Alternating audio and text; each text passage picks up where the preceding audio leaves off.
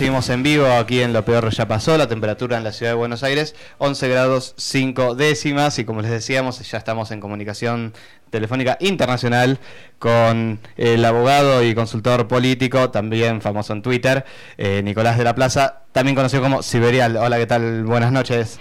Nicolás, ¿nos estás escuchando? Hola, ¿cómo andan? ¿Escuchan bien? Muy bien, sí, perfecto, te estamos escuchando bien. Decinos vos cualquier cosa si, si la comunicación no, no, funciona demasiado bien. Queríamos consultarte, bueno, vos estás eh, en los Estados Unidos, en la Florida, en Miami. Queríamos consultarte cómo se ve desde allá el panorama electoral, que ya estamos a nueve días de las PASO. Bueno, eh, básicamente tenemos el mismo problema de siempre, que es que hay encuestas que tiran números para cualquier lado eh, básicamente una encuesta, crear una encuesta hoy en día es un tema de fe, o sea, cuando ves una que, gana, que te gusta, te pone contento y cuando ves las otras no, las mirás. Eh, así que, bueno, nada, veo, veo un descenso bastante fuerte de las últimas dos semanas de Alberto Fernández. Eh, cualquier encuesta en general, si haces un promedio, está arriba de más de 3-4 puntos contra 8, 9, 10 que daban hace, hace un mes.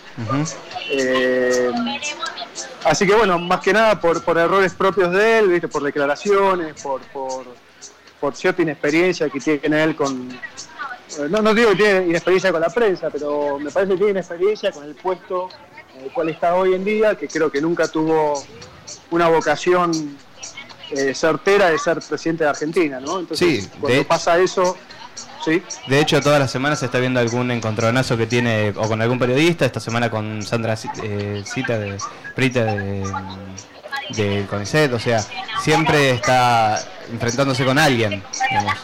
Parece que no, tiene un entrenamiento muy grande dentro de los medios. ¿Y crees que esto se debe más a un descenso de la figura de Fernández o a un crecimiento de Macri? No, yo creo que me parece que el voto a Macri es un voto, es un voto bastante sólido eh, de hecho, esta, esta elección hay muy poco porcentaje indeciso, a diferencia de otras en esta época. Siempre estamos en un 15, un 18, un 20, hoy en día estamos en un 10 o abajo de un 10.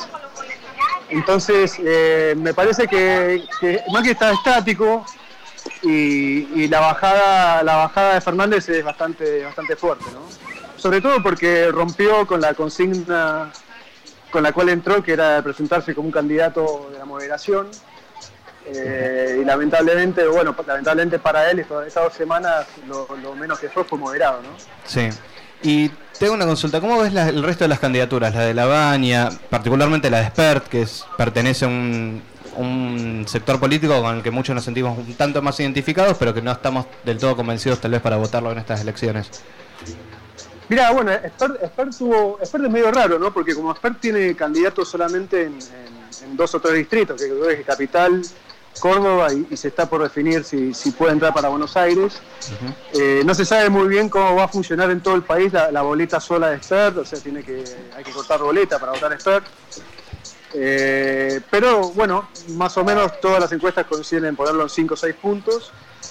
Y cada vez más yo estoy notando que se acerca a, a La ¿no? que está, hay una disputa por el tercer puesto importante, porque La está está cayendo también muchísimo. O sea, pasó de ser la, sensación hace, a principio de año a, a, cada vez estar peor porque realmente no tiene una no tiene una performance interesante en los actos, ni, en las ideas, ni en las propuestas, digamos que pasa bastante desapercibido la y lo hace caer bastante. Y Espadre está subiendo.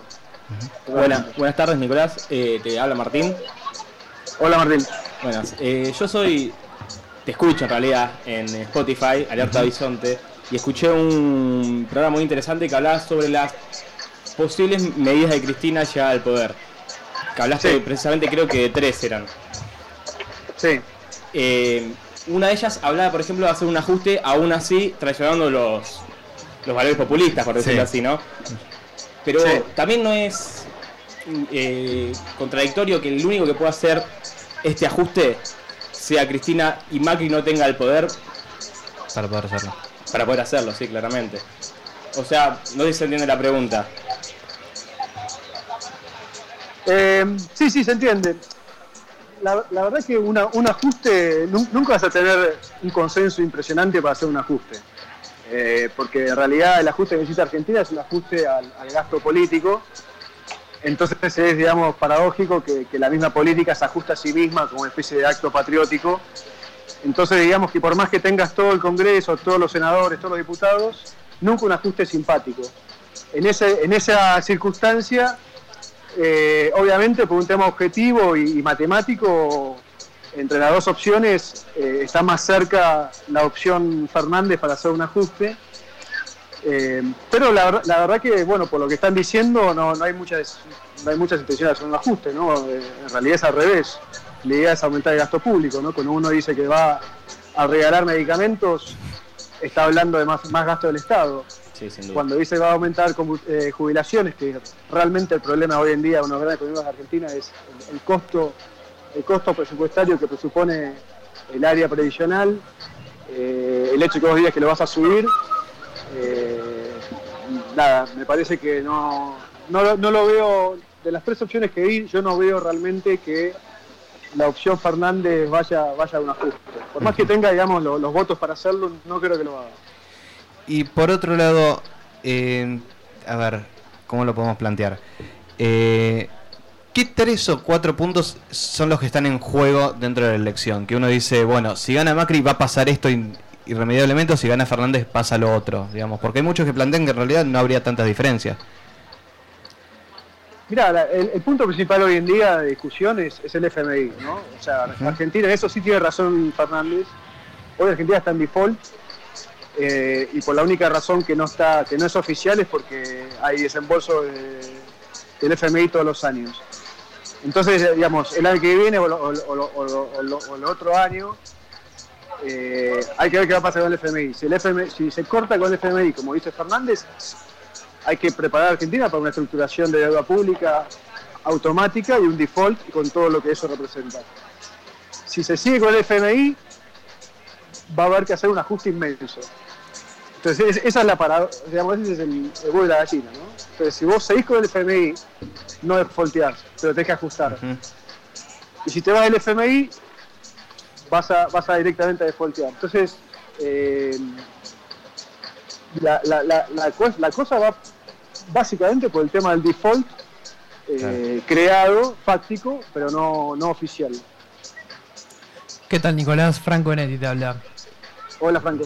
Tengo una consulta, porque últimamente estuve hablando mucho y debatiendo acerca de la reforma laboral que se vendría el año que viene, que eh, la coalición de Frente de Todo no estaría muy en, de acuerdo. ¿Vos cómo considerás que se, que se da? Bueno, una, reforma laboral me parece que es, después de tantos años, es absolutamente imprescindible que se haga. Eh, ya sea una, una reforma si, la, querés hacerla ultra, ultra revolucionaria, parecida, digamos, a, los países a los países que hoy en día crecen, eh, o al menos un poco maquillada como para mostrar al, resto del mundo a los inversores productivos que, vos hiciste algo, que cambiaste algo, que bueno, que hiciste una reforma. Si después en la práctica no funciona tanto, de última tuviste el marketing para, para afuera. Ahora, eh, no, no va a haber una reforma laboral de ninguna manera si gana Fernández, eso está claro. Eh, salvo que haya un consenso con los sindicatos, pero bueno, por lo que hoy escuché de casualidad dos o tres sindicalistas hablando solamente de ese tema, como alienados con ese tema, y no hay, digamos, no hay margen de discutir ningún tipo de reforma laboral. Eh, y si la agarra Macri, bueno, va, si gana Macri va a tener eh, su vicepresidente como un gran operador para buscar consensos en el Senado, en el Congreso, en diputados, y, ahí verá cómo, cómo, cómo terminan, digamos, cómo empieza el nuevo gobierno de Macri con, las nuevas alianzas, cómo son las alianzas, quién, con quién se puede negociar, con quién no. Y dependerá mucho de eso, ¿no? Cualquier tipo de reforma, eh, laboral, impositiva, previsional, todas las reformas que hay que hacer para hacer con el FMI va a haber que buscar un consenso hay que elaborar mucho consenso, que hoy día no lo tiene. Bien, Nicolás, para cerrar te pregunto, y un poco sé que, hablaste un poco del tema en redes, ¿qué te pareció lo que sucedió esta semana en la rural con los veganos? Me pareció fantástico, me pareció una, obra de arte cinematográfica. Eh, me pareció me pareció la Argentina real, la Argentina del interior, la, que nunca cambió, la de siempre, la, patriótica, dando una elección, digamos, a estos nuevos humanoides porteños con, con ideas disparatadas. ¿no? Sí, la Argentina que produce. Exactamente, la que trabaja, la que se levanta a la mañana, la que si hay una guerra son los primeros que se anotan, contra androides. bueno, Nicolás, te agradecemos muchísimo esta comunicación, te consultamos nuevamente para que la gente sepa, redes sociales, dónde te pueden seguir, escuchar. Bueno, nada, yo en Twitter soy Siberial, eh, tengo un podcast que se llama Alerta Bisontes y suelo escribir una, una columna semanal en un, en un medio que se llama El Canciller. Eh, además de que trabajo de, de 9 a 6 como cualquier ser humano, ¿no? Pero como fuera de eso, exactamente. Bueno, te, leemos y te escuchamos por ahí. Muchísimas gracias por la comunicación. Un abrazo, chicos, gracias. Ahí pasaba Nicolás de la Plaza, eh, arroba Siberial en Twitter.